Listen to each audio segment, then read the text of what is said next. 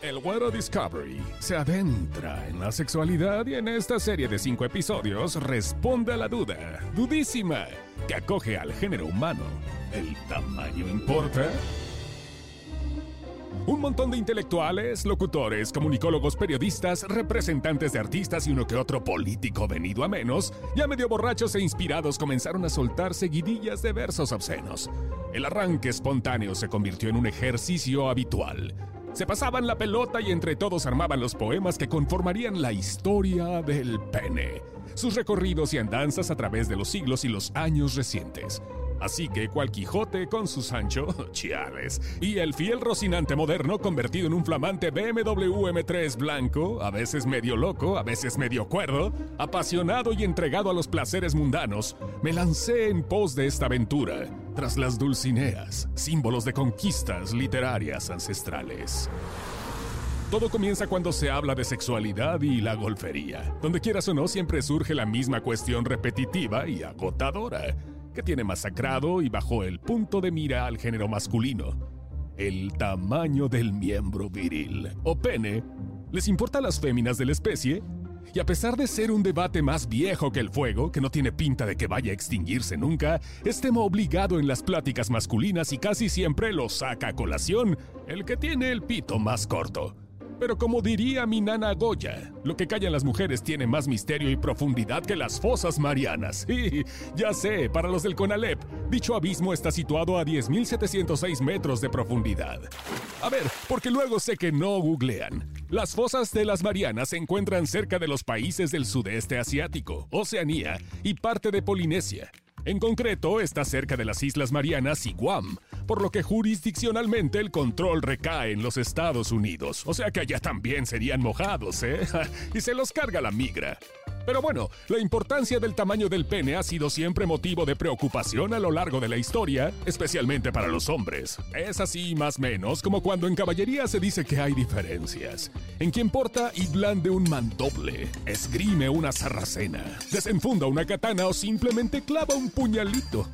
Ojo, todos hacen daño, pero de que hay de penetraciones a penetraciones, las hay. Se ha hablado tanto del tamaño del pene y hay tantas representaciones fálicas a lo largo de los siglos, en el arte, la escultura, la literatura y hasta la pornografía, que hemos dejado de lado un tema poco explorado. Nadie habla del tamaño y profundidad de la vagina. Todo el mundo cree que un pene más largo, pitudo, ancho, venoso y cabezón ofrece mayor placer y excitación sexual, puesto que puede estimular a toda la longitud de la vagina, así como el cuello uterino. Error de principiantes. Una vagina mide alrededor de 14 centímetros en promedio de una mujer de unos 70 metros de altura, y las africanas andan por los 17 centímetros. Digamos que la tienen cavernosa, por lo que aquellos penes que superen estas medidas pueden generar dolor y molestias que impidan a la mujer sentir placer con la penetración. Claro que la mayoría de las féminas de la especie piensa que la importancia del tamaño del pene es un atributo para la obtención de placer. Y según ellas, no ven porno. Casi siempre es un pensamiento recurrente de las que nunca logran un orgasmo vaginal. ¿Y saben por qué? Porque simplemente es una cuestión más psicológica que física. Ahí les va la razón técnica científica. En los círculos de mujeres empoderadas, independientes y femeninas se aseguran de que su clan tenga la creencia de que un pene descomunal o de grandes proporciones genera orgasmos cósmicos. Está sustentado en el mito de los orgasmos vaginales. Sin embargo, las expertas recalcan que el clítoris es el único órgano cuya función es otorgar placer, por lo que solo existen los orgasmos clitorianos. Lo demás es meramente reproductivo. Es relativamente raro que las mujeres tengan un orgasmo a través de la penetración solamente. De hecho, de acuerdo con un estudio de 2017, solo aproximadamente el 18% de las mujeres logran los orgasmos a través de la penetración, o sea, sin el uso de las manos, la boca o juguetes. Con más frecuencia se requiere estimulación del clítoris, o al menos es beneficiosa cuando se trata de tener orgasmo durante las relaciones sexuales. Sin embargo, mujeres, si no has experimentado un orgasmo vaginal, no significa que sea imposible. Llame, pero llame ya al 01800 Güero Discovery para agendar una cita.